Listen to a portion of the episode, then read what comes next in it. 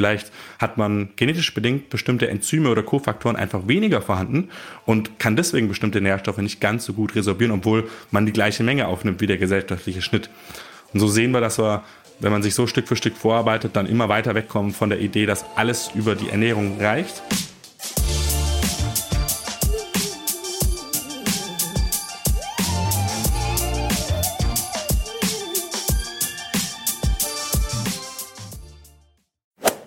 Leute, wir alle wissen, dass Laufen nicht nur Schweiß, Beinarbeit und Ausdauer erfordert, sondern auch die richtige Ernährung. Und dieses Mal meine ich nicht Carbs oder Proteine, sondern Mikronährstoffe.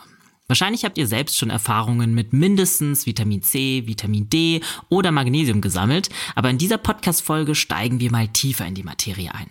Denn als Ausdauersportlerin haben wir einen erhöhten Bedarf an bestimmten Mikronährstoffen, auch wenn wir davon teilweise gar nichts mitkriegen. Welche Stoffe das konkret sind und wie sie unsere Performance beeinflussen, verrät uns Ernährungsberater und ehemaliger Personal Trainer Robin Sorg. Robin ist nicht nur selbst leidenschaftlicher Läufer, sondern arbeitet bei Bionic, dem Anbieter für personalisierte Nahrungsergänzungsmittel. Das heißt für uns, er weiß ganz genau, welche Vitamine, Mineralstoffe und Co. für uns wichtig sind und wie wir sie, wenn nötig, richtig supplementieren. Wir erfahren zum Beispiel, was passiert, wenn wir Vitamin D überdosieren und warum sich nicht jeder Eisenmangel durch Eisentabletten beheben lässt. Hier ist Elliot aus der Achilles Running Redaktion und ich wünsche euch jetzt ganz viel Spaß beim Zuhören. Willkommen im Podcast, Robin. Wie geht's dir? Wo erwische ich dich grad? Hallo Elliot, vielen Dank, dass ich da sein darf. Ich bin im schönen Berlin, leider nicht mehr ganz so sonnig wie die letzten Wochenenden, aber äh, mir geht's gut. Ich hoffe, dir geht's auch gut. Ja, mir geht's super. Ich habe schon geplant, nach unserer Aufnahme gleich noch einen Run zu machen, deswegen ich freue mich. Das Wetter ist okay, spielt finde ich noch genug mit, äh, dass man sich dann einen schönen Long Run gönnen kann. Wie sieht's bei dir aus? Du hast nämlich vorhin mir erzählt, dass du schon länger nicht mehr laufen warst. Wann darfst du wieder? Genau, danke fürs fürs Teasern und fürs Tortern nochmal. äh, ich war die letzten Wochen äh, krank, mich hat's leider mit einer Mandelentzündung erwischt gehabt und oh. äh, stärker als gedacht mit Antibiotika, das hatte ich lange nicht mehr.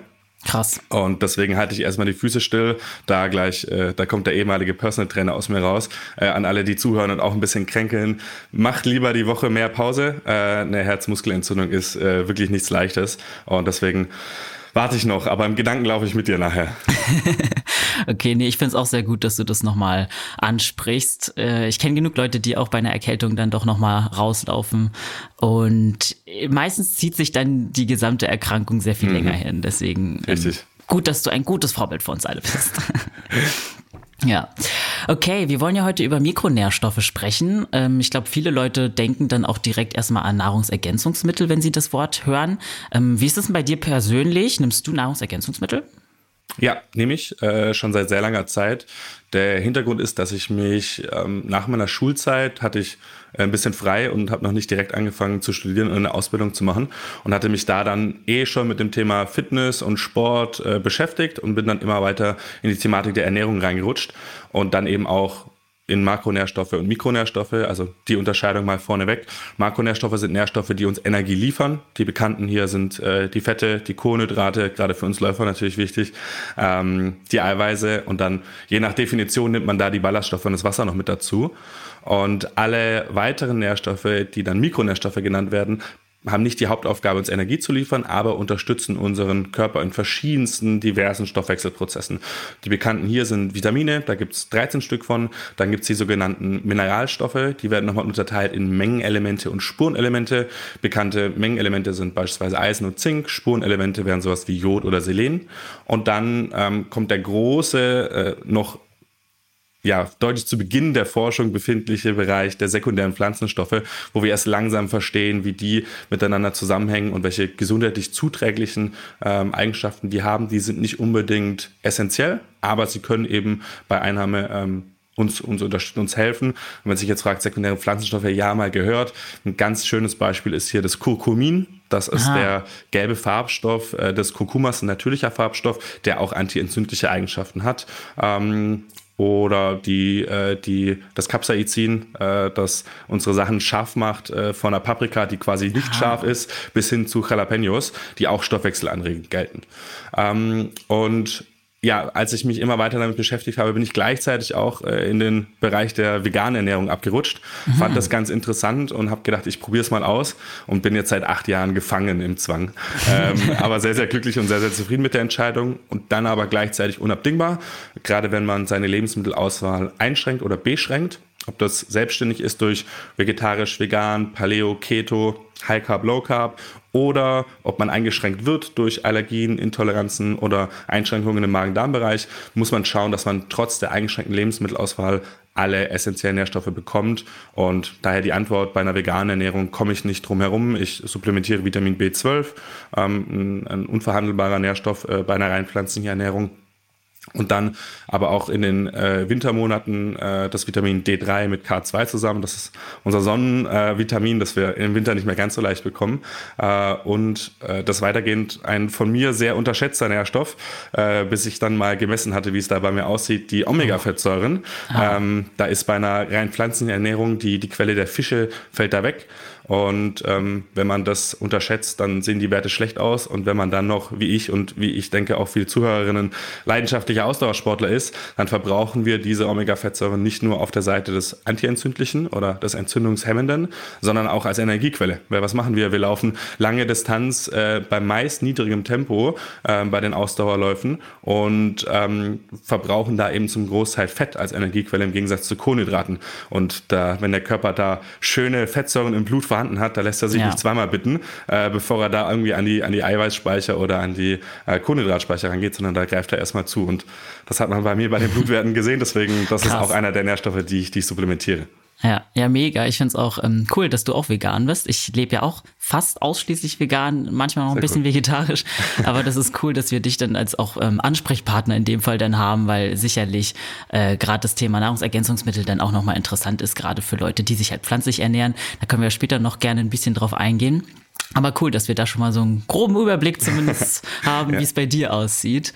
Ähm, du hast ja gerade schon erklärt den Unterschied zwischen Makronährstoffen und Mikronährstoffen. Ähm, Makronährstoffe liefern uns ja hauptsächlich Energie. Was ist denn die Funktion von Mikronährstoffen für uns als Mensch?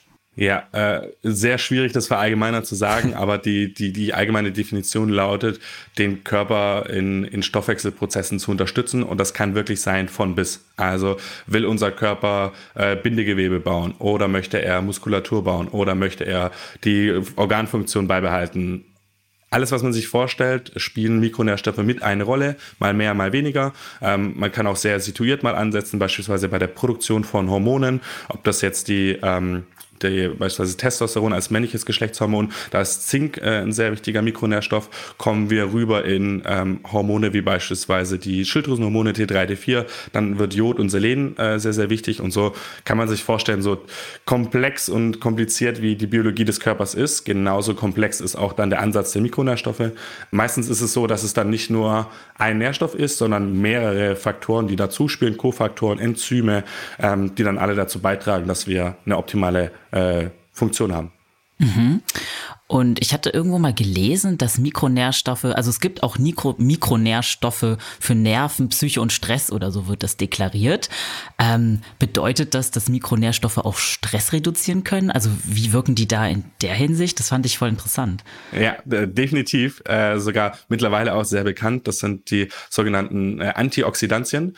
Kann man sich so vorstellen, in unserem Körper, wir sind dauerhaft Stress ausgesetzt. Ob das jetzt tatsächlich mentaler Stress ist, den wir als mentalen Stress wahrnehmen, oder körperlicher Stress. Jede Trainingseinheit, jeder Lauf ist auch Stress für den Körper. Also der Körper wacht nicht auf und sagt, geil, heute laufen, mhm. ähm, sondern das ist anstrengend für den Körper und Energie zu verbrauchen ist anstrengend und lange Strecken nach hin, äh, hinter sich zu bringen ist anstrengend ähm, und aber auch wichtig und richtig. Und man muss aber dann, das ist immer der, das Yin und Yang des Trainings und der Regeneration. Je intensiver ein Training ist, desto wichtiger ist dann auch der Regenerationspart, wo wir diese Entzündungsprozesse, diese Entzündungsherde, die sich dann ergeben im Körper, auch wieder abarbeiten. Daher Übertraining ist einfach gesagt unter anderem aus antioxidativer Sicht zu viel Stress für den Körper und zu wenig Regenerationszeit. Und daher gibt es eben eine große Bandbreite an äh, antioxidativen Nährstoffen, antientzündlichen Nährstoffen, ähm, wo bekannte Vitamine, Vitamin A, C und E sind. Deswegen gab es auch früher immer diese ACE-Säfte beispielsweise. Ah. Ja, oder ähm, äh, wir kommen dann auch in, in den Bereich der Omega-3-Fettsäuren, die wir vorhin angesprochen hatten. Omega-3-Fettsäuren sind entzündungshemmende Fettsäuren, die sind Signalgeber für Entzündungshemmungen. Und die nehmen wir primär eigentlich über äh, fetthaltige Kaltwasserfische zu uns, also Lachs, Makrele und Hering. Es ist so, dass wir in Deutschland beispielsweise nicht unbedingt die große Fischessernation sind, auch in Österreich und in Schweiz, falls da jemand zuhört, äh, kommt es jetzt nicht häufig vor. Liebe Grüße an alle, die an Nord- und Ostsee sind. Ihr habt es wahrscheinlich einen Ticken besser. Ist, ähm, ja. Aber sonst Fisch ein bis zweimal die Woche. Denen, den Fisch nicht schmeckt, die sich vegetarisch oder vegan wie wir ernähren, da ist es ja dann eh raus. Ähm, und dann ist es schon sehr, sehr schwer und limitiert, diese Omega-3-Fettsäuren zu uns zu nehmen, die aber doch so wichtig sind. Deswegen ähm, sieht man auch sehr häufig bei Bluttestungen von Omega-3-Markern, die man im Blut überprüfen kann, dass da der Status niedrig ist obwohl mhm. äh, sowohl die Einzelfettsäuren, das ist die sogenannte Eicosapentaen- und Docosahexaensäure, Viele liebe Grüße an den Biochemiker, der sich die Wörter ausgedacht hat, weil er hat ja. auch gleichzeitig Abkürzungen mitgegeben, und zwar EPA und DHA. Und diese zwei Fettsäuren sind gemeint, wenn man umgangssprachlich davon spricht, ah, du musst mehr Lachs essen, das ist gut fürs Herz oder gut fürs Gehirn. Ähm, und diese zwei bestimmen den sogenannten Omega-3-Index, also wie viel Omega-3-Fettsäuren in unserem Blut sind. Und wenn wir die natürlich nicht viel zuführen, wegen der Entscheidung von, ich möchte keinen Fisch essen oder ich kann keinen Fisch essen, bis hin zu äh, äh, einer, einem Aspekt von äh, Fisch ist zu teuer, was auch ein sehr fairer Punkt ist, ja. dann ähm, muss man schauen, dass man trotzdem diese Omega-3-Fettsäuren über andere Wege dann zu sich führt. Mhm. Da sprichst du ja gerade auch ein wichtiges Thema an. Ähm, also sich, also zum Beispiel bei den Omega-3-Fettsäuren, dass viele Leute da scheinbar unter einem Mangel leiden. Ist es prinzipiell so, dass wir unsere Mikronährstoffe gar nicht über die Ernährung decken können? Jetzt zum Beispiel in Deutschland oder allgemein Westeuropa vielleicht oder Mitteleuropa? Oder wäre das theoretisch schon möglich? Ja, ähm, ist, finde ich, eines der spannendsten Diskussionen, äh, mhm. weil dahinter versteckt sich die ähm, die, die, das Verlangen der Menschen danach, dass alles Natürliche richtig ist. Also Naturalismus. Die Idee ist, alles, was ich brauche, bekomme ich über die Ernährung. Und ich wäre der Erste, der sagen würde, funktioniert, wenn es funktionieren würde. Ja. Und fände es auch super, wenn man nicht über Nahrungsergänzung beispielsweise extern zuführen müsste, weil das würde meinen Alltag auch leichter machen. Da müsste ich nicht dran denken, müsste es nicht einkaufen, sondern ich hätte alles dann über die Ernährung. Die Wahrheit ist, dass wir viel über die Ernährung abdecken können. Aber wenn man dann im Detail hinschaut, es sehr schnell sein kann, dass bestimmte Nährstoffe nicht ausreichend zugeführt werden. Ähm, fangen wir ganz pragmatisch mal an bei einem Nährstoff, wo wir fast alle nicht drum herum kommen, in unserer geografischen Lage, und zwar das Vitamin D. Ja. Vorhin kurz angerissen gehabt, wird jedem mittlerweile was sagen. Vitamin D ist unser Sonnenvitamin. Streng genommen ist es sogar ein Prohormon, also gar kein richtiges Vitamin. Agiert eher hormonähnlich im Körper und Wieso ist Vitamin D schwierig in den Wintermonaten? Unser Körper, unsere Haut kann über die Einstrahlung von UVB-Strahlen aus der Sonne selbstständig über Cholesterin Vitamin D synthetisieren. Super. Bedeutet, wenn wir in den Sommermonaten ausreichend Zeit draußen verbringen, was bei uns Läufern sowieso der Fall ist, ähm, aber auch so, da brauchen wir nicht viel, mit ähm, unbedeckter Haut, dann synthetisiert unser Körper das selber, wir haben das Vitamin D, wir speichern das sogar und sind dann gut. Die Herausforderung ist jetzt, dass, so sagt die Literatur aktuell, zwischen Oktober und April diese Funktionalität eingeschränkt ist. Warum? Erstmal haben wir kürzere Tage, heißt wir haben weniger Chance, Sonnenlicht abzubekommen. Dann sinken die Temperaturen. Ähm, und durch die kälteren Temperaturen verbringen wir A weniger Zeit draußen mhm. und B, wenn wir draußen sind, haben wir längere Kleidung an. Und selbst wenn wir einen schönen Wintermonat, äh, Wintertag haben und Zeit draußen verbringen können, ist sogar der Einstrahlwinkel der Sonne auf die Erde in den Wintermonaten suboptimal für die Synthese. So. Heißt jetzt, ähm, in einer idealen Welt, wenn wir nicht in Zentraleuropa leben würden, wäre Vitamin D überhaupt kein Thema. Deswegen ist Vitamin D-Mangel in Afrika nicht wirklich der Rede wert. Aber je weiter wir dann ähm, geografisch in den Norden gehen, wie in Zentraleuropa wird es schon schwierig. Die skandinavischen Länder haben es nochmal deutlich schwerer, weil da die Tage noch kürzer sind und die Winter noch länger. Dann ist Vitamin D eben doch ein Thema, wo man sich auf jeden Fall damit befassen muss. Das heißt nicht, und dafür will ich unbedingt plädieren hier, dass im Umkehrschluss alle Personen Vitamin D nehmen müssen sondern jetzt kommt die Besonderheit, der Vitamin D-Bedarf wird natürlich durch zum einen den Lebensstil bestimmt. Also brauche ich, äh, Vitamin D ist unter anderem auch bei der Muskelfunktion, deswegen für uns Sportler auch immer wichtig, mitverantwortlich. Verbrauche ich mehr Vitamin D, kann es sein, dass meine Speicher, die ich im Sommer aufgebaut habe, in die Wintermonate früher aufgebraucht wird. Mhm. Also als mhm. Sportler muss ich eher darauf achten. Oder habe ich einen Knochenbruch, dann ist Vitamin D mitverantwortlich für die Resorption von Kalzium und für die Einlagerung von Kalzium in, den, in die Knochen. Heißt, da ist Vitamin D umso wichtiger, quasi darauf zu achten.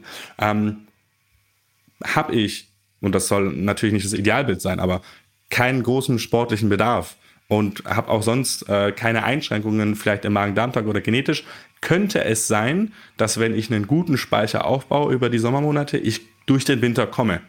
Mhm, könnte. Okay.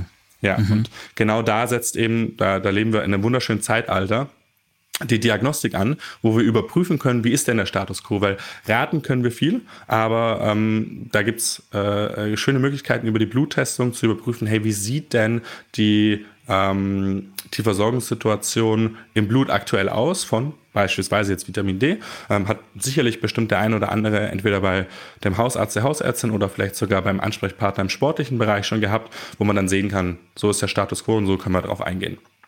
Ja, das macht voll Sinn, dass man ja, da auf jeden Fall Unterscheidungen macht und dass das individuell ja. ist auch gerade. Definitiv. Und dann, ich, ich mache kurz weiter und dann sieht man, wie, wie fern wir auf einmal weg sind von der Idee, dass alles so einfach funktioniert über die Ernährung. Ähm, Vitamin B12 ist ein nächstes Thema, vorhin kurz schon angesprochen. Als mich rein pflanzlich ernährende Position, äh, Person komme ich da nicht drum herum. Bei einer vegetarischen Ernährung kann es noch sein. Wenn man sich aber dann spannenderweise große Datenerhebungen anschaut, sieht man, dass das Thema deutlich weiter verbreitet ist. Es gab mhm. vor einigen Jahren die sogenannte nationale Verzehrstudie 2. Das kann man sich vorstellen als riesige Datenerhebung, die in Deutschland stattgefunden hat, wo wir überprüft haben, welche Lebensmittel die der Deutsche oder die Deutschen in verschiedenen Altersgruppen und auch Geschlechter getrennt zu sich nehmen. Und festgestellt wurde, dass Vitamin B12 von ungefähr 50 Prozent der Personen, die ähm, täglich empfohlene Zufuhr nicht erreicht wurde. Das heißt, ist viel. Ist nicht nur ein Thema genau von äh, vegetarisch-vegan, sondern es geht deutlich mehr Personen was an. Und es liegt daran, nicht weil wir zu wenig tierische Produkte essen, sondern weil die tierischen Produkte, die wir essen als deutsche Gesellschaft oder als zentraleuropäische Gesellschaft, nicht mehr den hohen Gehalt haben. Deswegen teilweise jetzt auch schon Vitamin B12 für äh, Tiere in der Massentierhaltung substituiert werden, dass die mehr B12 enthalten. Bei B12, ähnlich auch wie bei Eisen, ähm, ist eine ganz große, entscheidende Rolle, wie gut wir den Nährstoff aus dem Darm in das Blut auch resorbieren können. Heißt, es geht, wenn man es am Ende vom Tag betrachtet nicht darum, welche Nährstoffe ich über die Ernährung zu mir nehme, sondern welche Nährstoffe mein Körper aus dieser zugenommenen Ernährung dann wirklich resorbieren kann. Und das ist nochmal ein Riesenunterschied, weil da haben wir Einschränkungen über Magen und Darm potenziell. Mhm. Oder wir haben Einschränkungen aus genetischer Sicht. Vielleicht hat man genetisch bedingt bestimmte Enzyme oder Kofaktoren einfach weniger vorhanden und kann deswegen bestimmte Nährstoffe nicht ganz so gut resorbieren, obwohl man die gleiche Menge aufnimmt wie der gesellschaftliche Schnitt. Und so sehen wir, dass wir wenn man sich so Stück für Stück vorarbeitet, dann immer weiter wegkommen von der Idee, dass alles über die Ernährung reicht. Ähm, und ich, wie gesagt, ich wünschte, es wäre so. Ähm, aber gleichzeitig leben wir eben schönerweise in einem Zeitalter, wo wir das wissen und wo wir es überprüfen können und wo wir dann auch, wenn der Fall sein sollte, dass es über die Ernährung nicht ausreicht, sehr einfach, sehr gezielt, sehr dosiert, sehr sicher supplementieren können. Hm. Also dann haben wir jetzt schon gelernt, dass mindestens äh, Vitamin D und auch B12 zumindest mal ähm, es wert sind, sich darüber Gedanken zu machen. Wie ist es denn als Laie? Kann ich irgendwie Symptome merken, die auf einen Mangel hindeuten? Oder ist es tatsächlich wieder so individuell, dass man im Endeffekt es nur durch einen Test herausfinden kann? Ja, ähm, da bin ich jetzt wie gespalten. Ähm, ja, es gibt für bestimmte Mängel von Vitaminen und Mineralstoffen sehr klar definierte Symptome, ähm, wo man dann sagen kann, okay, wenn das Symptom auftritt, kann es sein, dass der Mangel stattfindet. Die Symptome, von denen wir aber sprechen, sind meistens sehr breit gegriffen. Lethargie, Kopfschmerzen, Antriebslosigkeit, ähm, vielleicht auch leichte Verstimmungen im Magen-Darm-Trakt, ähm, schlechter Schlaf, äh, wenig Konzentrationsfähigkeit und dann ist es sehr, sehr schwierig, wenn ich mal einfach so einen schlechten Schlaf hatte, weil ich vielleicht am Abend davor ein, zwei alkoholische Getränke getrunken hatte oder ein bisschen zu spät noch einen Kaffee oder gerade eine stressige Phase in der Lebenszeit habe, heißt es ja nicht automatisch, dass ich dann einen Mangel an einem Mikronährstoff habe. Deswegen ist die Eigendiagnose, das ist die offizielle Empfehlung, die ich jetzt hier ausspreche, da bin ich, wäre ich sehr, sehr vorsichtig mit, weil dann kann das nämlich zu einer Gefahr führen, die ein bisschen unterschätzt ist ähm, und die auch so in den letzten Jahrzehnten leider ähm, eher vorangetrieben wurde. Und zwar, dass man von Mineralstoffen, von Vitaminen, von Nährstoffen auch zu viel zu sich nehmen kann. Und wenn wir über Mikronährstoffe sprechen, sprechen wir sehr oft über Mangel und zu wenig. Und es ist fair, weil in den meisten Fällen haben wir von bestimmten Vitaminen zu wenig. Wenn aber jetzt im Umkehrschluss unkontrolliert, hochdosiert supplementiert wird, können wir auch auf der anderen Seite landen, wo wir dann auf einmal von Überversorgungen sprechen. Und Jetzt denken sich bestimmt einige, ja, aber das scheide ich doch einfach wieder über den Urin aus. Und es trifft tatsächlich auf sehr viele Nährstoffe zu. Die meisten B-Vitamine kann der Körper problemlos überschüssig über die Niere und den Urin dann ausscheiden. Bei einigen Nährstoffen ist es aber nicht ganz so gefahrenlos. Wenn wir uns Selen beispielsweise anschauen, gibt's hier eine definierte Selenose. Das ist eine Vergiftung an zu viel Selen. Mhm. Und das tritt natürlich nicht ein, wenn ich jetzt nur ein Prozent mehr als die empfohlene Tagesdosis zu mir nehme. Da ist auch wieder das Individuum gefragt, weil es kommt darauf an, wie viel mehr nehme ich denn zu, wie ist der Zeitraum, wie verarbeitet das mein Körper. Aber die Gefahr ist auf jeden Fall da. Bei Vitamin D das genau gleiche Spiel. Sehr ironisch. Vitamin D, vorhin angesprochen, hat eben mit die Hauptverantwortung, Kalzium in die Knochen einzulagern teilt sich aber auch mit Calcium ein paar enzymatische Wege. Bedeutet, wenn ich zu wenig Vitamin D habe, kann ich nicht genug Kalzium einlagern. Wenn ich zu viel Vitamin D habe, kann ich nicht genug Kalzium einlagern. Wow. Okay. Das, äh, das sind sich auch viele nicht bewusst, ähm, dass man Vitamin D auch hier überdosieren kann. Und gerade bei Vitamin D ähm, äh, hat man sehr oft eins von zwei Bildern. Entweder äh, man, man hat sich gar nicht damit auseinandergesetzt, supplementiert nicht und ist höchstwahrscheinlich, muss nicht sein, aber höchstwahrscheinlich ähm, in einer Mangelsituation äh, nach dem Winter oder im Winter oder man hat sich damit auseinandergesetzt, aber irgendwo die falsche Zahl aufgegriffen und supplementiert potenziell zu hoch. Es gibt auch genug Personen, die bestimmt richtig glücklicherweise äh, supplementiert haben, aber sehr oft kann es eben auch hier zu einer, zu einer erhöhten Supplementation kommen.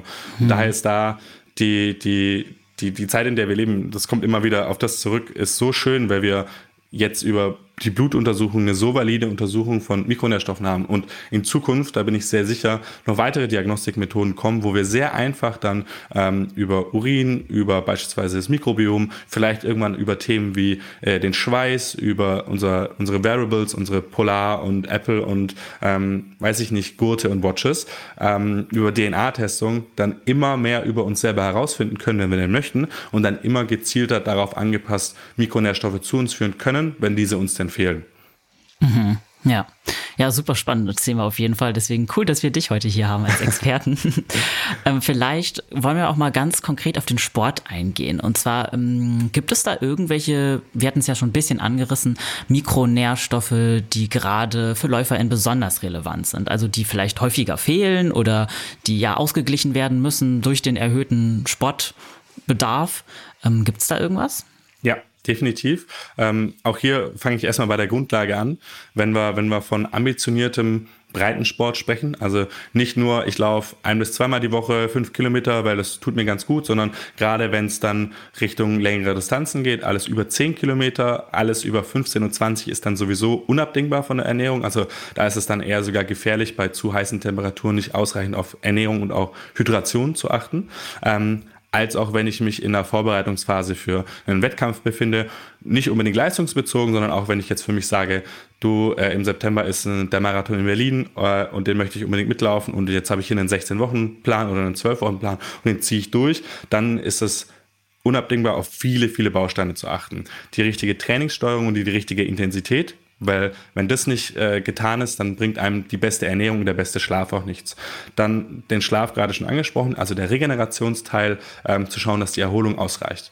Und dann zu guter Letzt eben den Ernährungsteil, hier nochmal aufgesplittet zwischen meiner alltäglichen Ernährung und meiner alltäglichen Nährstoffzufuhr. Also alles, was ich brauche, damit mein Körper Tag für Tag funktioniert, aus Makro- und Mikronährstoffsicht. Und dann noch wirklich sehr leistungsbezogen meine Ernährung vor, äh, während und nach dem äh, nach der Einheit, ob das jetzt der Wettkampf selber oder die Einheit ist. Und wenn wir diese allgemeine Ernährung betrachten, dann sind wir aus Makronährstoffsicht bekannterweise, entweder man macht das eben über die Kohlenhydrate, über die Proteine oder die Fette, irgendwie muss man seine Energie zu sich führen. Ähm, und dann seine Mikronährstoffe jetzt schon anpassen an den erhöhten Verbrauch, den wir durch das erhöhte Training haben. Weil wir verbrauchen dann mehr Mikronährstoffe durch mehr Training und auch wir verbrauchen mehr, weil wir auch eine intensivere Regeneration haben, als wenn ich keinen Sport habe. Ähm, und hier äh, ganz klar leistungsbezogen zu nennen ist Eisen. Mhm. Ähm, für den, unter anderem für den Transport von Sauerstoff im Blut verantwortlich. Das ist so das Bekannteste, was man, was man da hat. Ähm, und der Eisenwert ist sehr ausschlaggebend auch auf die, auf die Leistung. Bedeutet, habe ich einen zu niedrigen, streng genommen Ferritinwert, das ist nochmal hier eine kurze Unterscheidung. Wir können im Blut verschiedene Marker für die Eisenversorgung messen.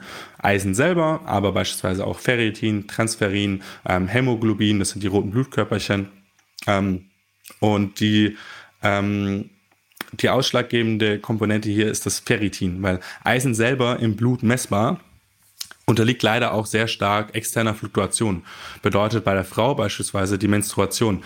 Bin ich rund um die Menstruation, kann es sein, dass mein Eisen deutlich bemerkenswert runtergeht im Blut, sich aber dann wieder nach zwei, drei Tagen ähm, relativiert. Deswegen ist der Eisenwert da nicht ganz so aussagekräftig oder habe ich eine Verletzung gehabt, wo vielleicht Blutungen stattgefunden haben, eine starke Infekt gehabt, dann kann auch hier der Ferritinwert, äh, der Eisenwert beeinflusst werden. Und der Ferritinwert im Gegensatz hierzu ist nämlich deutlich weniger extern beeinflussbar. Nicht bei Null, auch da externe Faktoren spielen immer mit eine Rolle.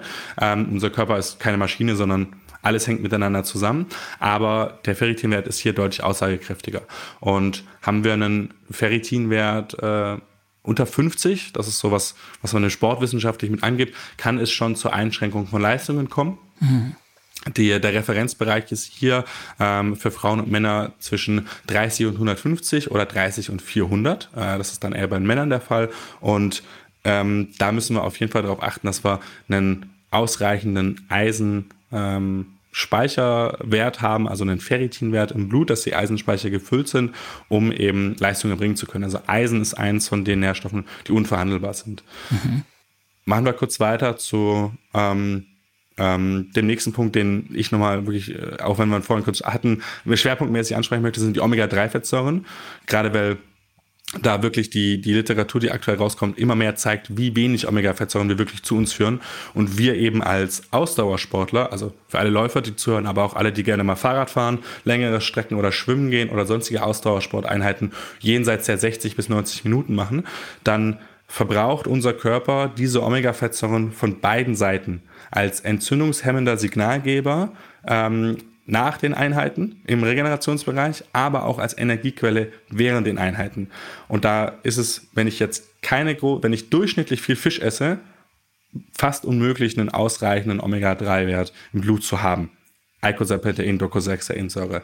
Ähm, deswegen diese zwei, wenn man Ausdauersport macht und gerade wenn es dann intensiverer Ausdauersport wird, unbedingt mit beachten, schauen, ob man das eben über die Quellen aus dem Fisch zu sich führen möchte. Oder dann, wenn man in den Bereich vegetarisch-vegane Ernährung kommt, wie wir beide das haben, wird es tatsächlich sehr dünn, sehr schnell. Mhm. Ähm, da gibt's äh, wirklich valide Quellen, eigentlich nur noch die, äh, das Algenöl. Ja. Ähm, wir, und vielleicht um hier das auch noch kurz anzureißen, sehr häufig hört man in dem Kontext dann, ja, du kannst auch Leinsamen und Chiasamen und Walnüsse zu dir nehmen, weil da sind ja auch Omega-3-Fettsäuren drin. Und das ist korrekt. In den pflanzlichen Lebensmitteln haben wir Omega-3-Fettsäuren, allerdings nicht die gewünschte EPA-DHA. Und unser Körper kann aber aus der Omega-3-Fettsäure, die primär in diesen Lebensmitteln enthalten ist, das ist die sogenannte Alpha-Linolensäure, auch hier nochmal liebe Grüße, wird, wird gerne als ALA abgekürzt, mhm. kann der Körper selbstständig EPA umwandeln und DHA umwandeln. Diese Umwandlungsraten von ALA zu EPA und ALA zu DHA sind allerdings im einstelligen Prozentbereich.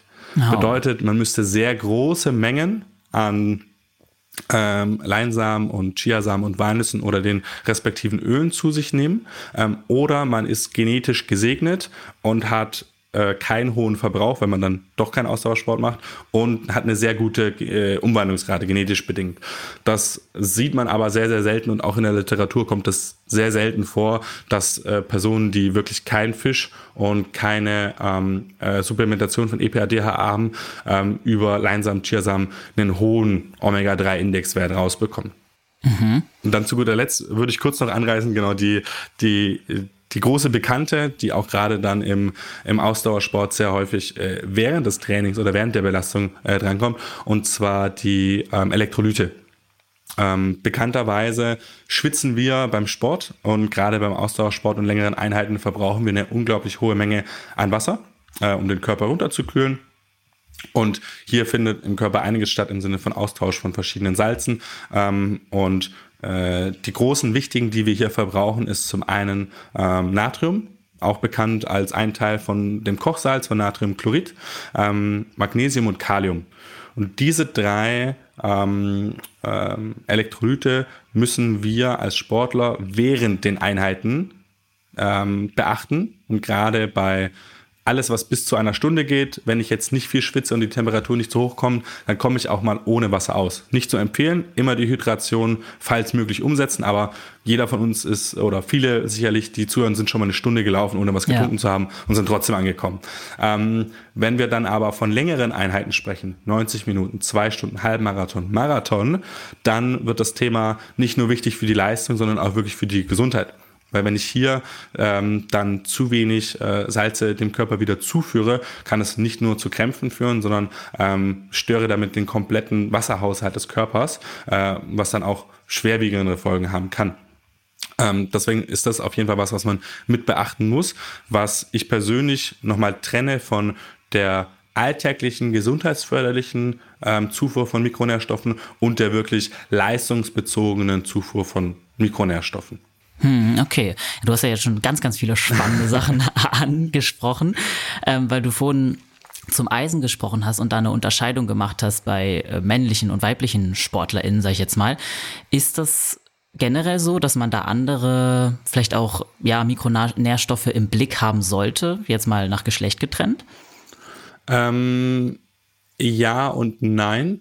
Also Tendenziell ist es sehr ausgeglichen. Tendenziell ist der Verbrauch von ähm, oder der Gebrauch und Verbrauch von Nährstoffen relativ ähnlich. Ähm, es gibt leichte Unterschiede. Wie gesagt, äh, Zink ist ein bisschen äh, höher im Gebrauch für die Produktion von Testosteron, äh, wo der männliche Körper mehr hat.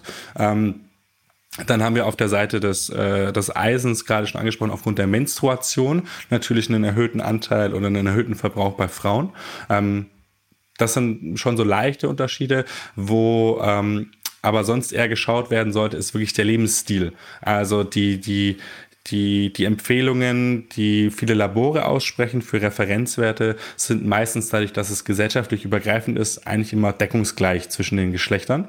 Äh, man hat diesen kleinen Unterschied beim Eisen, aber ansonsten schenkt sich das eigentlich nicht viel, richtigerweise, weil die Individualität ist eigentlich hier viel, viel entscheidender. Ich kann als äh, biologischer Mann ähm, keinen Sport machen und ähm, nur vorm Schreibtisch sitzen und auch sonst in meiner Freizeit relativ unaufgeregt leben äh, und aber 1,90 groß sein und 90 Kilo wiegen, dann ähm, ist das nicht ganz vergleichbar, wie wenn ich jetzt eine Frau habe, die super sportlich aktiv ist und zwar von der genetischen äh, oder von der biologischen Statur anders ist.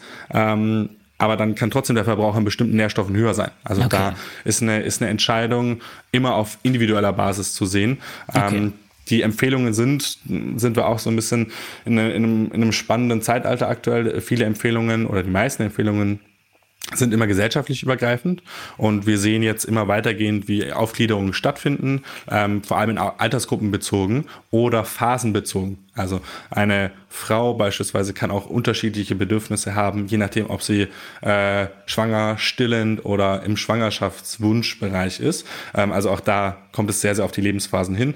Und ansonsten sind zwischen 18 und 65 ähm, ist, ist, ist es immer sehr, sehr ähnlich und dann ab 65 haben wir wieder einen leichten, ähm, eine leichte Veränderung hin zum, zum erhöhten Alter.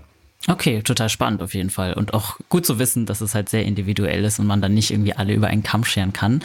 Ähm, ja, wir hatten jetzt Omega-3, Eisen und Elektrolyte. Wie genau beeinflussen denn gerade diese ähm, ja, Mikronährstoffe unsere Leistungsfähigkeit, beziehungsweise vielleicht auch die Erholung? Ja, ähm, dann fangen wir sehr gerne bei den Omega-3-Fettsäuren an. Ähm, der Mechanismus der Omega-Fettsäuren ist folgender. Wir haben verschiedene Untergruppen von Fetten äh, und dann unter anderem gibt es eben diese Omega-Fettsäuren und von diesen Omega-Fettsäuren gibt es auch nochmal Unterteilungen. Ähm, Omega-3 und Omega-6 sind so die zwei bekanntesten. Es gibt aber beispielsweise auch Omega-9-Fettsäuren. Ähm, und Omega-3 und Omega-6-Fettsäuren haben äh, entgegengesetzte Verantwortungen im Körper in Bezug auf ähm, Entzündungen im Körper. Omega-3-Fettsäuren hierbei sind für entzündungshemmende Signalgebung verantwortlich. Heißt, wir sehen einen Entzündungsherd im Körper und Omega-3-Fettsäuren unterdrücken dann diese äh, Entzündung. Klingt super. Omega-6-Fettsäuren sind für entzündungsfördernde Signalgebung verantwortlich. Heißt, wir sehen eine Entzündung und wir fördern diese Entzündung an, einfach gesprochen. Ähm, klingt blöd. Ähm, ja. und als wollte man es nicht. Und jetzt ja. kommt aber ein ganz, ganz wichtiger Punkt. Wenn man von Entzündungsförderung spricht, dann darf man sich das nicht so negativ konnotieren, sondern den Begriff um, ähm, umbenennen, eigentlich eher in Wundheilung antreiben. Und dann wird es deutlich erkenntlicher, dass es doch wichtig ist, dass wir Entzündungen fördern im Körper. Und das alles Entscheidende hierbei ist, dass die beiden im richtigen Verhältnis zueinander stehen. Ich möchte quasi ausgeglichen entzündungsfördernde und entzündungshemmende Signalgebung im Körper haben, um als Körper richtig mit Entzündungen umgehen zu können. Um sie nicht äh, zu überschwemmen mit Entzündungs, ähm, äh, Entzündungsreaktionen, aber auch nicht zu vernachlässigen oder gar zu ignorieren. Und wieso jetzt gerade die Omega-3-Fettsäuren dann so eine Wichtigkeit gewonnen haben und die Omega-6-Fettsäuren so ein bisschen ins Negative gerutscht sind, ist, weil wir eben als Gesellschaft deutlich zu wenig von diesen entzündungshemmenden wichtigen Fettsäuren von EPA und DHA zu uns nehmen, während wir zeitgleich über unsere Ernährungszufuhr im Schnitt zu viel Omega-6-Fettsäuren zu uns nehmen. Die sollten in einem bestimmten Verhältnis zueinander stehen. Und es ist aber so, dass wir durch die Lebensmittelauswahl, die wir im Schnitt treffen in Zentraleuropa, zu wenig Omega-3 und zu viel Omega-6 haben. Und dadurch hat es sich so ein bisschen entwickelt in der letzten Zeit, dass die Omega-3-Fettsäuren zu Recht äh, in den Vordergrund ge gerutscht sind und gesagt wurde, das ist gut, das sollten wir mehr nehmen. Und zu Unrecht sind die Omega-6-Fettsäuren in so ein negatives Licht gerückt worden so. und werden jetzt verteufelt. Und ähm, gerade als Sportler ähm, sollte man darauf achten, wenn man eben ja noch mehr Entzündungen durch das Training äh, im Körper fördert, dass wir ausreichend Omega-3-Fettsäuren zu uns nehmen, aber nicht vernachlässigen, dass es immer noch eine Balance zueinander sein soll. Also es hat auch so ein bisschen zu einem wie zu einer, zu einer Jagd nach äh, entzündungshemmenden äh, Stoffen geführt, wo der Körper quasi dauerhaft äh, gesagt bekommt, hemmen, hemmen, hemmen, hemmen, hemmen und dann so ein bisschen aus den Augen verliert, wie eigentlich Wundheilung richtig funktioniert, mhm. ähm, weil die Systeme die ganze Zeit unterdrückt werden. Und Deswegen ist es verständlich, dass das Bild gesellschaftlich so ist. Es ist aber nicht ganz richtig. Also verteufeln sollten wir Omega-6 nicht, weil es ist ein essentieller Nährstoff. Es ist nur so, dass wir im Schnitt meistens genug davon haben und uns eher auf die Omega-3-Fettsäuren konzentrieren sollten, aber nie aus dem Auge verlieren sollten, die zwar im richtigen Verhältnis zueinander zu haben. Okay, und wo ist Omega-6 nochmal drin? In welchen Lebensmitteln zum Beispiel? Ja, ähm, Omega-6, auch hier, wir erinnern uns, uns nochmal zurück, bei Omega-3 war es ja so, wir haben in ähm, die zwei wichtigen Omega-3-Fettsäuren EPA und DHA aus primär Kaltwasserfischen, fetthaltigen Kaltwasserfischen, Lachs, Makrele, Hering. Und dann hatten wir die pflanzliche Vorstufe Alpha-Linolensäure, ALA, aus pflanzlichen äh, Lebensmitteln, Chiasamen, Leinsamen, ähm, äh, Hanfsamen, Walnüsse etc. Wenn wir jetzt auf die Omega-6-Seite gehen, haben wir ein sehr ähnliches Bild. Wir haben die sogenannte Arachidonsäure, das ist die bekannteste und wichtigste Omega-6-Fettsäure, die primär in tierischen Lebensmitteln vorkommt. Also alle unsere Fleischprodukte, die wir als Deutsche zu uns nehmen, äh, aber auch bestimmte Milchprodukte, Käse, Joghurt ähm, und auch Fisch äh, führt hier Omega-6-Fettsäuren zu uns. Ähm, das ist auch der Grund, warum sehr oft eben Lachs, Makrele und Hering genannt werden, weil diese drei haben diese wichtigen Omega-3-Fettsäuren im besseren Verhältnis mit den Omega-6-Fettsäuren, die sie auch haben. Also ich habe in Fisch auch Omega-6 und hm. ähm, muss deswegen schauen, welche Fische ich auswähle, die einen höheren Anteil von Omega-3 zuführen als von Omega-6. Deswegen ist ein Thunfisch nicht ganz so zu empfehlen. Der Thunfisch enthält auch wichtige Omega-3-Fettsäuren, aber einen deutlich höheren Anteil an Omega-6. Ah, Deswegen, spannend. wenn ich meinen Omega-3-Anteil verbessern möchte, ist Thunfisch nicht die erste Wahl, heißt nicht, dass man den rausstreichen muss. Schmeckt halt vielen auch, ähm, aber als als Omega-3-Quelle, wenn man daran denkt, sollte man eher Lachs, Makrele, Hering nehmen. Und um wieder auf die Omega-6-Seite zurückzukommen, haben wir jetzt eben die tierischen Lebensmittel, die diese Arachidonsäure haben. Also wenn ich einen hohen Anteil an tierischen Lebensmitteln zu mir führe, dann ziemlich sicher ist die Akkumulation, die, das Zusammengefüge von allen diesen Lebensmitteln und als Omega-6-Quelle dann verantwortlich. Aber auch hier habe ich eine pflanzliche Vorstufe, die heißt Linolsäure. Und diese pflanzliche Vorstufe kann der Körper auch umwandeln in Omega-6, wie auf der Omega-3-Seite. Das kann er aber deutlich besser. Bedeutet, hier kann es sein, dass wenn ich mich jetzt beispielsweise hier wieder äh, weniger Fleisch esse oder vegetarisch vegan ernähre, ich trotzdem sehr viel Omega-6 zu mir führe, weil bestimmte Lebensmittel auch hier Omega-6 enthalten. Das sind ähm, pflanzliche Öle zum Großteil und bestimmte Nüsse wie Erdnüsse beispielsweise oder auch äh, Sojakeimöle, die einen sehr konzentrierten Anteil haben. Es ist aber nicht ganz so einfach mit dem Finger zu zeigen, wie wir es bei den Omega-3-Fettsäuren haben. Also meistens ist bei Omega-6 nicht das einzelne Lebensmittel verantwortlich, sondern es ist eher das, die, die Zusammenkunft von vielen, wo man dann auch, wenn man das mal getestet hat oder die Vermutung hat, dass man zu viel Omega-6 zu sich nimmt und es reduzieren möchte, ähm, weniger einzelne Lebensmittel rausstreichen sollte, sondern die Gesamtmenge an tierischen oder Omega-6-haltigen Lebensmitteln reduzieren sollte. Und dann, das sind dann die einfachen Empfehlungen, die dann aus Ernährungsberatungssicht beispielsweise gemacht werden. Wenn ich mir meine Woche über sieben Tage vorstelle und ich habe äh, siebenmal Abendessen und Status heute habe ich davon viermal Fleisch, ein bis zweimal Fisch und ein bis zweimal was Pflanzliches, wenn ich von diesem viermal Fleisch auf zweimal Fleisch runtergehe und dafür einmal Fisch mehr mache und einmal pflanzlich mehr, habe ich höchstwahrscheinlich einen höheren Anteil an Omega-3-Fettsäuren insgesamt und einen niedrigeren Anteil an Omega-6-Fettsäuren. Ah, okay, cool. Also ich habe zum Beispiel auch vor gar nicht so langer Zeit angefangen, ähm, Omega-3 zu supplementieren, weil ich mir auch äh, dachte, dass das wahrscheinlich nicht reichen kann, gerade mhm. weil ich auch wieder auf vegan geswitcht war. Ich mache das in Form von diesen Algenölkapseln. Ähm, hast du damals gemerkt, dass deine Leistung sich verbessert hat? Also kann man das so, kann man da mit dem Finger drauf zeigen, dass das vielleicht die ähm, Regeneration sich verkürzt hat? Ähm, dafür war ich nie so intensiv im Training, muss ich okay. gestehen bin in den letzten Jahren äh, viel am Arbeiten und viel am Umziehen gewesen. Ja. Ähm, insgesamt ähm, äh, würde ich aber schon sagen, dass seitdem ich wirklich so strikt auf meine Supplementation achte, ähm, ich eine, eine sehr konstante Leistung erbringen kann. Ähm, Ironischerweise erzähle ich das, während ich, wie ihr selig hört, leicht krank bin. äh, aber auch das äh, darf mal vorkommen. Ähm, ähm, aber nee, das, das würde ich auf jeden Fall sagen, dass ich mich subjektiv äh, besser fühle. Ähm, äh, ich hatte schon immer einen guten Schlaf, deswegen da bin ich äh, gesegnet ja. worden mit, aber äh, aus Regenerationssicht und aus Trainingssicht äh, eine sehr konstante Leistung bringen könnte. Ähm, mhm. Und auch da für, für diese Frage nach dem subjektiven Empfinden und der subjektiven Wahrnehmung ähm, ist immer super schwierig. Deswegen ist man da in der Wissenschaft ja immer sehr weit weg von und versucht Objektivität zu halten, weil ähm, man könnte, und das ist die einzige Möglichkeit, das habe ich für mich so zumindest abgespeichert, die einzige Möglichkeit, wie man das wirklich vergleichen könnte, ist, man müsste quasi keine Supplementation haben oder verschiedene Mängelsituationen haben. Und dann müsste man sich dieses Gefühl speichern.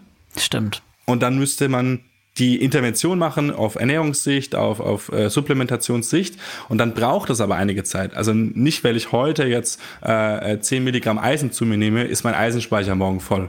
Oder weil ich heute jetzt äh, eine Tablette Vitamin D zu mir nehme, ist morgen mein Vitamin D-Speicher voll, sondern es dauert ja auch seine Zeit, bis vor allem Speicher aufgefüllt sind. Ähm, und gerade hier ist der Zeitraum eher so im Bereich von acht bis zehn Wochen, bis wir da auch messbar was im Blut haben. Und äh, daher müsste man eigentlich dann nach diesen acht bis zehn Wochen wieder sich Stimmt. überlegen, wie fühle ich mich, festhalten und dann müsste man irgendwie einen Weg finden, es zu vergleichen. Was hier aber, und deswegen, äh, da, äh, da stütze ich mich auch wieder auf die Wissenschaft, die wir haben heute, ähm, während Subjektivität zu messen sehr schwierig ist, ist Objektivität zu messen sehr einfach. Wenn ich im Blut eine Veränderung der, der Werte sehe, wenn ich sehe, als ich damals festgestellt habe, dass ich unfassbar schlechte Omega-3-Werte hatte und dann eine Supplementation angefangen habe und dann regelmäßig wieder getestet habe und gesehen habe, die Werte gehen hoch, dann weiß ich, dass ich besser ja. versorgt bin. Ähm, und wenn ich dann mal einen schlechten Tag hatte oder schlecht geschlafen hatte oder eine stressige Phase, dann weiß ich, dass das nicht daran liegt, an der Supplementation, sondern an, an externen Faktoren. Da ist dieses Multifaktorelle ist immer ein bisschen schwierig. Und im gleichen mhm. Zug sage ich aber ganz klar, für alle Leute, die jetzt neu anfangen zu supplementieren oder irgendwann mal angefangen haben zu supplementieren und seitdem sich besser fühlen, bitte fühlt euch besser. Ich will es ja. euch gar nicht wegnehmen. Ähm, das ist umso schöner. Das ist so, da bin ich dann manchmal ein bisschen zu wissenschaftlich und zu langweilig. Also äh, wenn sich jemand besser fühlt, dann umso schöner und äh, jeder hat auch ein individuelles Körperwahrnehmen, äh, eine individuelle Körperwahrnehmung. Deswegen, wenn man sich da besser fühlt, mitnehmen, und äh, in den nächsten Lauf bringen. ja, also zumindest bei Vitamin D3 kann ich sagen, dass ich ja. subjektiv mich immer besser fühle, wenn ich das im Winter äh, auch supplementiere. Ja. ja. Und da kann man auch sagen, das jetzt widerspreche ich mir selber quasi, aber äh, bei, bei Vitamin D ähm, spielt Vitamin D spielt auch eine sehr große Rolle im, im Immunsystem und ähm, auf der im Bereich der mentalen Gesundheit. Deswegen haben wir gerade in den skandinavischen Ländern die sogenannte Winterdepression, ähm, die gefühlt hier oben in Berlin auch schon angekommen ist, ja, ähm, ähm, wo auch äh, also wirklich äh, sehr sehr klar und deutlich subjektiven bei vielen Leuten merkbar Vitamin D-Supplementation anschlägt. Also das, das gibt's natürlich auch. Oder bei, bei Eisen genau das Gleiche. Wenn ich einen unfassbar niedrigen Ferritinwert habe und eingeschränkte Leistungsfähigkeit habe bis hin zur Lethargie und dann hochdosiert Vitamin, äh, Eisen zu mir nehme, dann werde ich spürbar mehr Energie haben. Oder Vitamin mhm. B12 ist ja auch ein, ein, Nährstoff, der sehr wichtig in, im, im Energiestoffwechsel. Also das gibt's schon auch, definitiv. Mhm. Ja, bleiben wir doch gerne gleich mal bei Eisen, weil du hattest ja Eisen und Elektrolyte noch angesprochen. Ähm, was machen die gerade als LäuferInnen bei uns? Also mich interessiert auch gerade so ein bisschen Prävention von Verletzungen. Können die da auch zum Beispiel mithelfen? Oder wären das eher andere Mikronährstoffe? Äh, schwierig. Prävention von Verletzungen ist gutes Training. Oh, gute Trainingssteuerung und guter Schlaf, ähm, weil eine Verletzung meistens, äh, also eine richtige Verletzung, nicht mehr in der Mikroebene stattfindet. Also irgendwie auf kleinster Ebene, wo wir noch von leichten Entzündungsherden sprechen, sondern eine Verletzung wirklich einhergeht ja mit irgendwas Größerem, was passiert ist. Ähm, bei äh, Eisen ist es so, dass Eisen bekannterweise und auch wichtigsterweise ähm, den, den Sauerstofftransport im Blut unterstützt. Und Sauerstoff brauchen wir ebenso bei unfassbar vielen Stoffwechselvorgängen im Körper und ganz klar eben auch bei der Verarbeitung von Energie in der Muskelzelle. Bedeutet für uns als Sportler, als Läufer ist Sauerstoff äh, mit das Wichtigste, was wir bei uns in der Zelle haben möchten. Ähm, und Eisen hier eben mitverantwortlich, diesen Transport von den Lungen in die Zellen äh, äh, durchzutragen. Ähm, und deswegen haben wir eben auch eine eingeschränkte Leistungsfähigkeit bei niedrigerem Eisenanteil, weil wir dann eben diesen Sauerstofftransport nicht mehr optimal durchführen können. Ähm, ja, und da ist, ist äh, Eisen ein Nährstoff, den ähm, vielleicht um den, den Bogen auch noch zu schließen oder das auch noch mit anzusprechen, ähm, der nicht nur wichtig ist für Frauen. Es gibt nämlich so ein paar Stigmata, die noch da sind. Ähm, da gehört Folsäure mit dazu, da gehört Eisen mit dazu, wo öfters äh, in Gesprächen habe ich das schon mitbekommen, äh, dann die Männer so denken, ach, das geht mich jetzt gerade gar nichts an, da kann ich mich hier kurz zurücklehnen. Mhm. Ähm, aber äh, gerade Eisen ist überhaupt nicht zu unterschätzen, weil die ähm, Resorption von Eisen im Darm ausschlaggebend dafür ist, wie viel Eisen wir zu uns nehmen. Und Darmresorption ist geschlechterunspezifisch. Bedeutet, wenn ich bewusst oder unbewusst ähm, äh, äh, Stress ähm, habe, die Auswirkungen auf den Darm hat. Vielleicht habe ich irgendwie eine Darmschleimhautentzündung oder habe eine Ernährungsumstellung und deswegen Probleme mit dem Mikrobiom aktuell oder eine zu ballaststoffarme Ernährung und deswegen nicht die richtigen Darmbakterienkulturen angefördert dann äh, kann die Darmresorption ähm, von, von Eisen hier äh, doch deutlich eingeschränkt sein. Und dann kann ich selbst wieder, das ist das gleiche Spiel, ausreichend Eisen zu mir nehmen, vermeintlich über Lebensmittel und eisenhaltige Lebensmittel vor allem. Ähm, aber wenn dann eben nicht genug vom Darm den Weg in die Zellen findet ähm, oder ins Blut findet, dann äh, reicht es eben auch nicht aus. Und das ähm, geht nicht nur Frauen in, äh, mit Menstruation was an, sondern das geht auch äh, vor allem uns Ausdauersportler was an, bis hin zu Personen, die vielleicht wissen oder vermuten, dass es Einschränkungen im Magen-Darm-Trakt gibt im Verdauungsbereich, weil dann Eisen eben umso, umso wichtiger ist, äh, ausreichend zuzuführen und ausreichend auch eben den, die Blutversorgung mit, mit darzustellen. Hm, ja, das ist total tückisch. Man denkt dann wahrscheinlich, man äh, schmeißt sich halt einfach eine Tablette ein und dann wird das schon geregelt und dann ist das gar nicht der Fall. Richtig, ja. absolut. Ähm, und da ist äh, meistens dann der, der, der Weg über eine höher dosierte Supplementation schon einfach oder über eine Ernährungsumstellung, also das, das Problem so ein bisschen an der Wurzel zu packen. Wenn es jetzt diagnostiziert idealerweise über den Gastroenterologen, also jemand, der sich um die Darmgesundheit kümmert, festgestellt wurde, dass aufgrund von ähm, Entzündungsherden im Darm, an der Darmschleimhaut oder beispielsweise an, ähm, aufgrund von äh, dem Mikrobiom, also der Zusammensetzung des, der, der Darmflora, diesen vielen äh, Billionen von Darmbakterien, die wir haben, äh, da durch eine Ernährungsumstellung äh, kann man hier viel machen. Also eine, eine deutlich ballaststoffreichere Ernährung, als wir sie im, im, deutschen Schnitt oder im zentraleuropäischen Schnitt haben. Also ähm, nicht nur Obst und Gemüse, sondern auch wirklich Vollkornprodukte, ähm, sogenannte Pseudogetreide, ähm, bis hin zu Hülsenfrüchte äh, zu uns nehmen, um hier die gesundheitsförderlichen Darmbakterien zu nähren und dadurch den Anteil oder die Verteilung von bestimmten Darmbakterienkulturen ähm, zum Positiven hin zu, zu, zu entwickeln. Mhm, okay. Dann lass uns nochmal die Elektrolyte anschauen. Die hattest du ja auch angesprochen. Warum sind die, also ich glaube, es ist relativ, können sich jetzt viele herleiten, warum die wichtig sind für uns LäuferInnen, aber vielleicht können wir das nochmal aus fachlicher Sicht auch ähm, ja. beleuchten, wie das unsere Leistung beeinflusst. Ja, definitiv.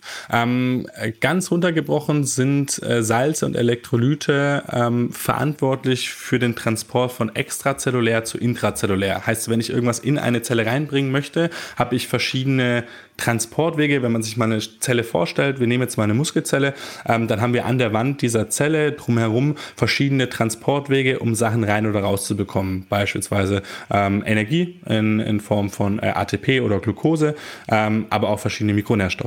Und ähm, dass diese Sachen rein oder raus zu bekommen, ähm, gibt es immer einen Austausch von Salzen. Und ähm, da gibt es bekannte, sind beispielsweise Kalium-Natrium-Pumpe, heißt wir tauschen hier Kalium in der Zelle und Natrium außerhalb der Zelle aus und so verbrauchen wir stetig Salz, einfach gesagt. Ähm, und dieses Salz ähm, verbrauchen wir aber auch in der Regulation von unserer Körpertemperatur, in der Thermoregulation.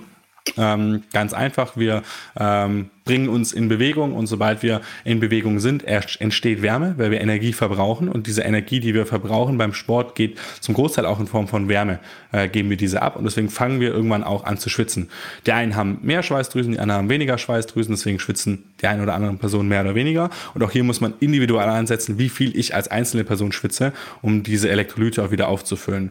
Und dann gibt es noch externe Faktoren, es ist ein Riesenunterschied, ob ich im Berliner Winter bei 0 Grad laufe oder in der äh, bei irgendeiner Wüstenrallye äh, bei 40 Grad, ähm, weil auch hier der, der, ähm, der, der Wasserverbrauch und dann eben, eben der Salzverbrauch angepasst werden sollte. So, und ähm, diese Salze verbrauche ich oder gibt der Körper dann eben über den Schweiß ab. Und jetzt kann man sich vorstellen, dass gerade bei bei kurzen Einheiten ist das noch nicht so relevant. Deswegen sieht man keinen im Fitnessstudio ähm, beim Gewichteheben zwischendrin an irgendwie äh, einem Salzstängel lecken, ähm, weil die schaffen die halbe Stunde oder Stunde auch ohne. Ähm, aber gerade wenn ich dann äh, rangehe und äh, Langdistanzeinheiten habe, wieder jenseits der 90 Minuten vor allem und dann aber essentiell bei äh, Halbmarathon, bei Marathon und alles, was darüber hinausgeht, ist das sowieso ein Given. Also solange, sobald man in diese äh, Long Trail, Ultramarathon-Bereiche kommt, äh, ist das eines der ersten Sachen, was sich äh, diese Läufer einpacken, sind wirkliche Salztabletten, die sie regelmäßig sich reinschmeißen, dass sie ausreichend Salze zu sich führen. Ähm, und hier gibt's die sogenannten Elektrolyte. Das sind äh, verschiedene Salze oder verschiedene Mikronährstoffe, die der Körper in dieser Zeit verbraucht. Ähm, unter anderem eben äh, Magnesium, Kalium, dann haben wir Natrium und Chlorid, also das bekannte Kochsalz auch, was wir im Alltag verwenden. Ähm, Bicarbonat ist auch noch eins. Und diese müssen wir dann wieder zuführen. Und jetzt kommt das Wichtige hier, nicht nur müssen wir die zuführen, sondern wir müssen die auch im richtigen Verhältnis zueinander zuführen, weil unser Körper die auch in einem bestimmten Verhältnis zueinander verbraucht. Ähm, also egal wie viel äh, Flüssigkeit und Salz ich abgebe, das Verhältnis der Salze zueinander muss immer stimmen. Und das hat äh, jeder, jeder, die sich mal auf einen Marathon vorbereitet hat, hat bestimmt auch schon mal diese Verhältnisrechnung gehört von einem Liter Wasser äh, und dann kann man ungefähr diese 60 äh, Gramm Kohlenhydrate machen und dann äh, ungefähr ein äh, Gramm Salz. Ähm, und dann, je nachdem, ob man mehr oder weniger verbraucht, kann man das mit anpassen. Ähm, und da gibt es verschiedene Rechnungen für.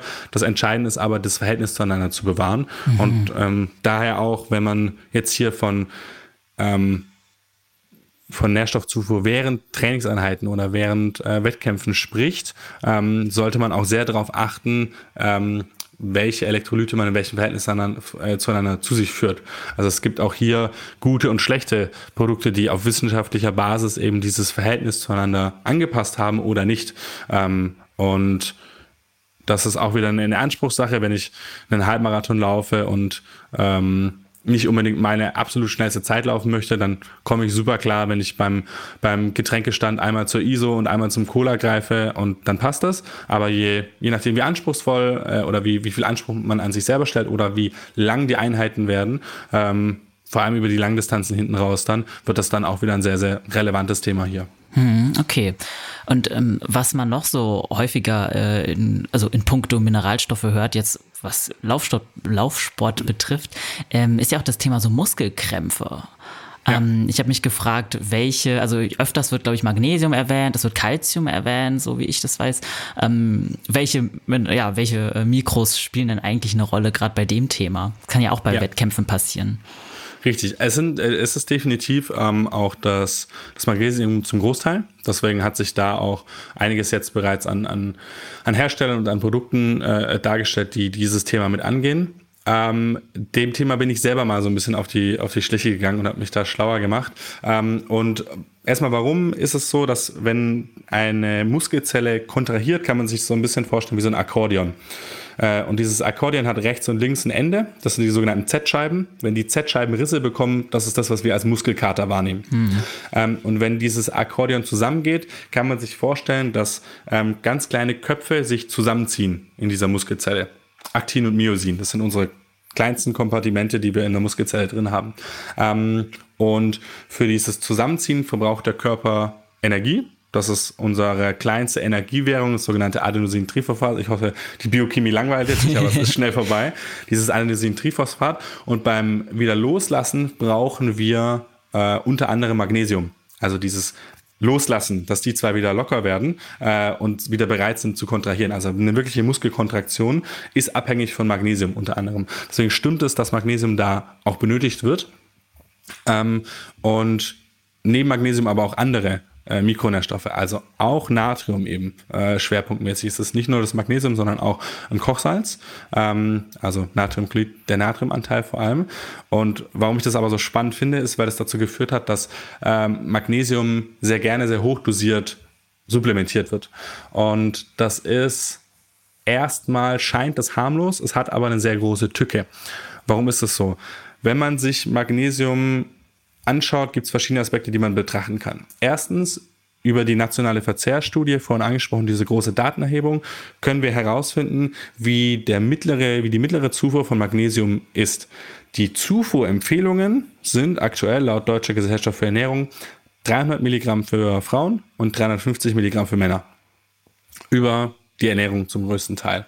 Und der Median, der mittlere Zufuhrwert in Deutschland ist aktuell bei knapp über 430. Oh.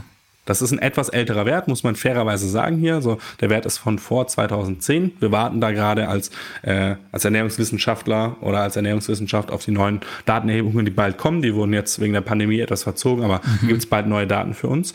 Ähm, aber das ist Stand der Dinge heute. Heißt, wir nehmen eigentlich nicht zu wenig Magnesium zu uns.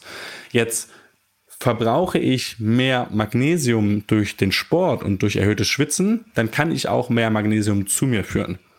Die Krux hierbei ist, dass die europäische ähm, Sicherheitsbehörde für Lebensmittelsicherheit, die EFSA, European Food Safety Authority, kann man sich so ein Stückchen vorstellen wie die WHO auf europäischer Ebene oder die DGE auf europäischer Ebene gibt Leitlinien vor, wie viel man maximal von bestimmten Nährstoffen supplementieren sollte.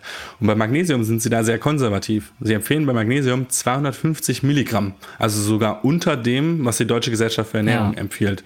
Ähm, was erstmal spannend ist zu sehen, dass wir da auch noch innerhalb äh, äh von Europa große Differenzen von DGE zu EFSA haben.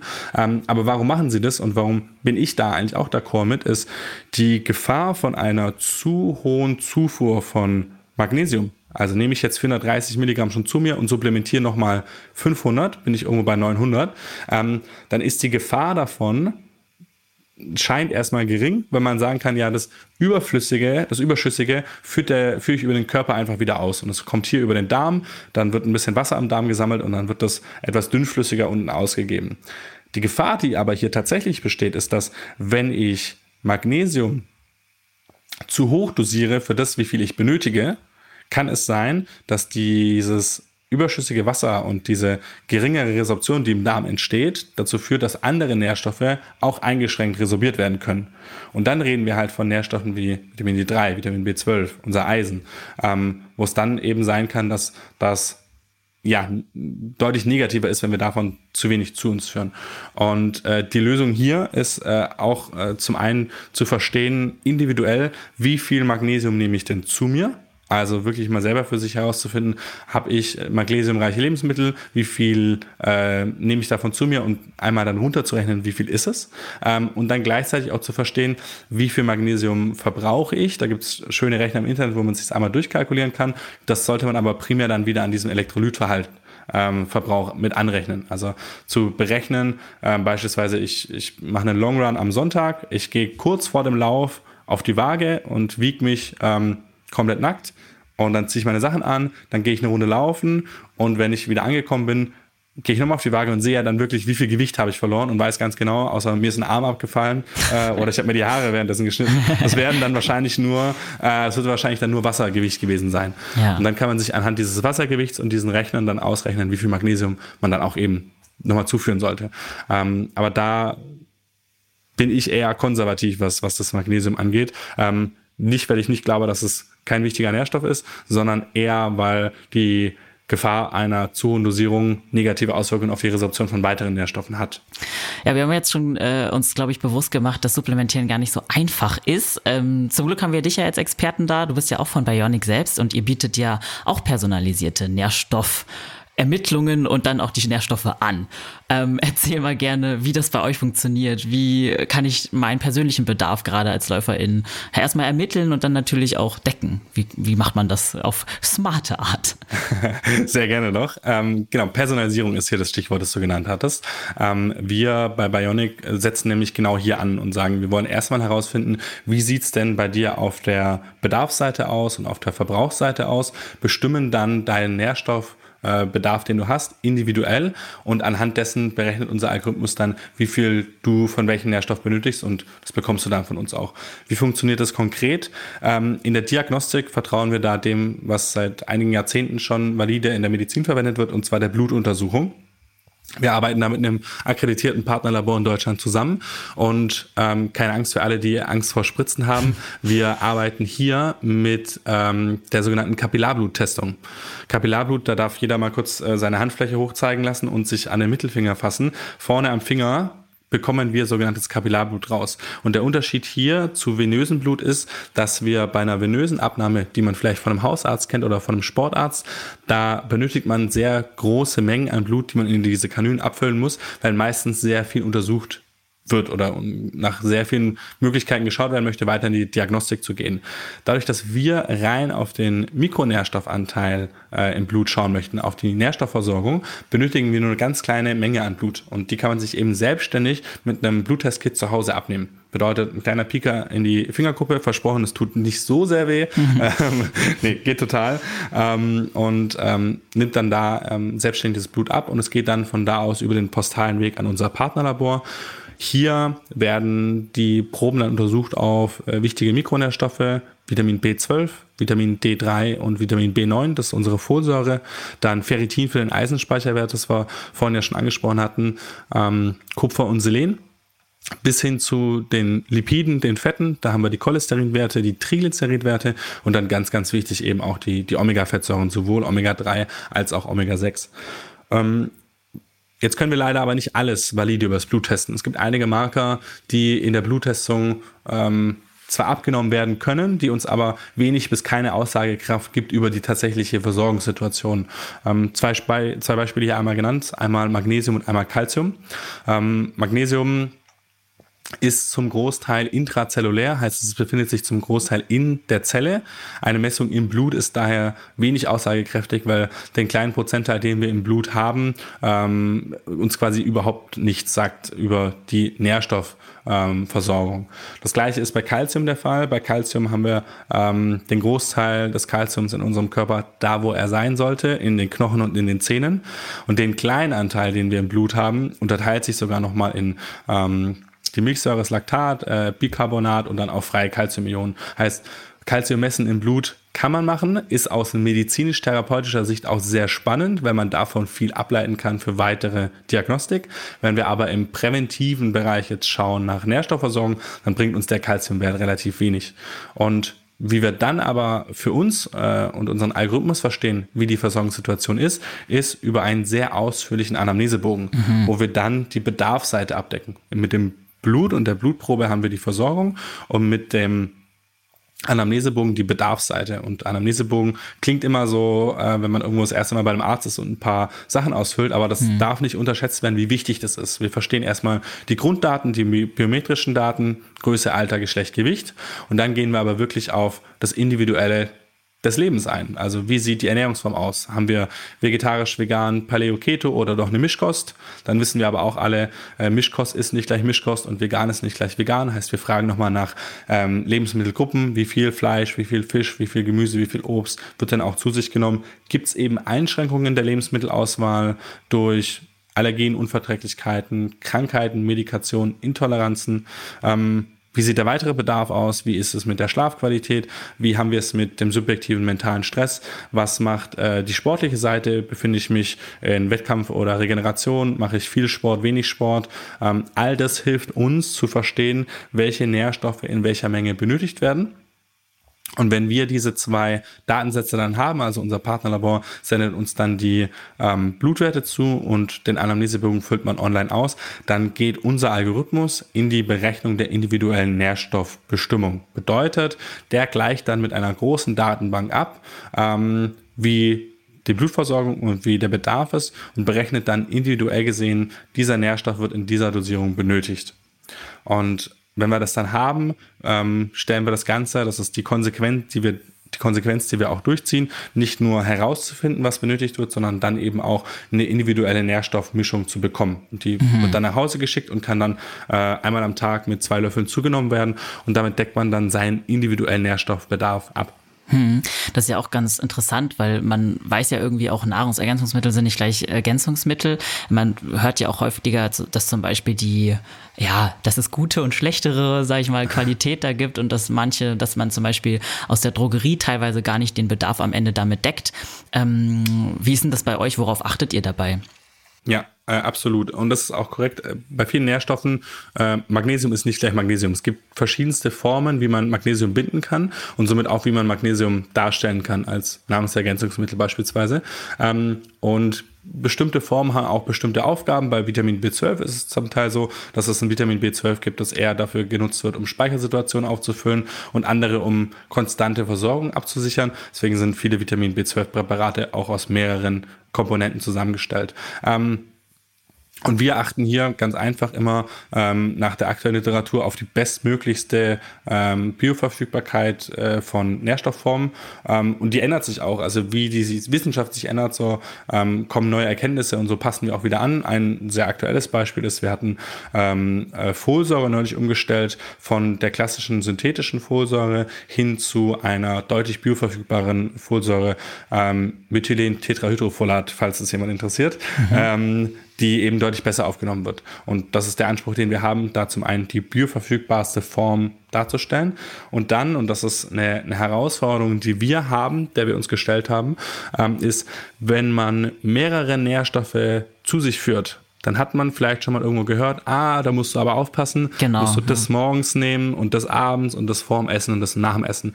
Und das genau hängt eben damit zusammen, dass bestimmte Nährstoffe sich auf dem Weg von der Aufnahme über den Mund, Speiseröhre, Magen, Darm, Blut, Zelle in die Quere kommen können. Das nennt sich antagonistische Hemmung. Bedeutet, zwei Nährstoffe teilen sich den gleichen Kofaktor, das gleiche Enzym, den gleichen Transportmechanismus hin zur Zelle. Ähm, und deswegen muss man, wenn man mehrere Nährstoffe gleichzeitig zu sich nimmt, eigentlich hier drauf achten. Und die Lösung, die wir hierfür haben, ist, wir haben um unsere Nährstoffe herum eine Biomatrix gebaut. Biomatrix ist nichts anderes als ein äh, schönes Wort für, wir haben da einen Ballaststoff, den wir haben, der um diesen Nährstoff herum gebaut ist. Und dann verhalten sich die Nährstoffe im Verdauungsweg nämlich nicht mehr wie Mikronährstoffe, sondern erstmal wie Ballaststoffe und setzen sich, nachdem sie durch den Magen durchgekommen sind, im Dünndarm erstmal an die Darmwand ab und werden da nicht alle aufs einmal äh, aufs, ins Blut abgegeben, sodass eben diese Konkurrenzsituation entstehen kann, sondern über mehrere Stunden hinweg ähm, retardierend, also äh, stetig abgegeben werden. Und so haben wir da netto gesehen eine höhere Bioverfügbarkeit dieser einzelnen Nährstoffe. Hm. Ja, also mega, dass es da diese Alternative gibt von euch, weil es ist relativ kompliziert, wenn man sich da einliest, hört man ja auch immer, das eine Präparat wirkt nur in Kombi mit dem anderen und dann, mhm. wie gesagt, dieses morgens, abends muss man äh, alles beachten. Deswegen, das erleichtert natürlich äh, den Leuten die ganze Arbeit da. Ähm, vielleicht nochmal so als Abschlussfrage, würdest du dann allen Leuten theoretisch raten, ihren Mikronährstoffbedarf ähm, einmal zu oder eher vielleicht den Gehalt im Blut einmal zu, also checken zu lassen, einfach um da so einen Überblick zu haben? Äh, sehr gute Frage. Also eine klare Linie, die, die ich ziehe, die wir ziehen äh, als Bionic, ist ähm, erst ab 18. Mhm. Ähm, das hat zwei Hintergründe. Sowohl die labordiagnostische äh, Analyse ähm, mit den Referenzwerten, die, die da mitkommen, ähm, als auch die die Datenbank und die Studien, die bei uns hinterlegt sind, sind alle anhand von Erwachsenen. Bedeutet, mhm. wenn ich jetzt hier als 13-Jähriger meinen Sohn oder meine Tochter anmelden möchte, dann ist die Berechnung dessen nicht angepasst auf jemanden, der 13 Jahre alt ist und noch in einem heranwachsenden Alter. Also ähm, den, die Unterteilung müssen wir tatsächlich machen. Alles unterhalb von 18 sollte der erste Ansprechpartner, die erste Ansprechpartnerin immer die Kinderärztin sein, der Kinderarzt. Ähm, und dann äh, sind wir in einem Bereich, wo die Grundempfehlung ist, wenn man ähm, die finanzielle Freiheit sowieso hat äh, und äh, das machen möchte, dann definitiv, weil dafür leben wir in einem zu schönen Zeitalter, als dass man es nicht einmal überprüfen könnte. Ja. Ähm, und dann geht es so ein bisschen an die individuelle Verantwortung der eigenen Gesundheit und auch der, der Einschätzung der eigenen Situation. Also bin ich komplett beschwerdefrei und ähm, habe keinen erhöhten Verbrauch durch Schwangerschaft, durch Sport, durch sonstiges.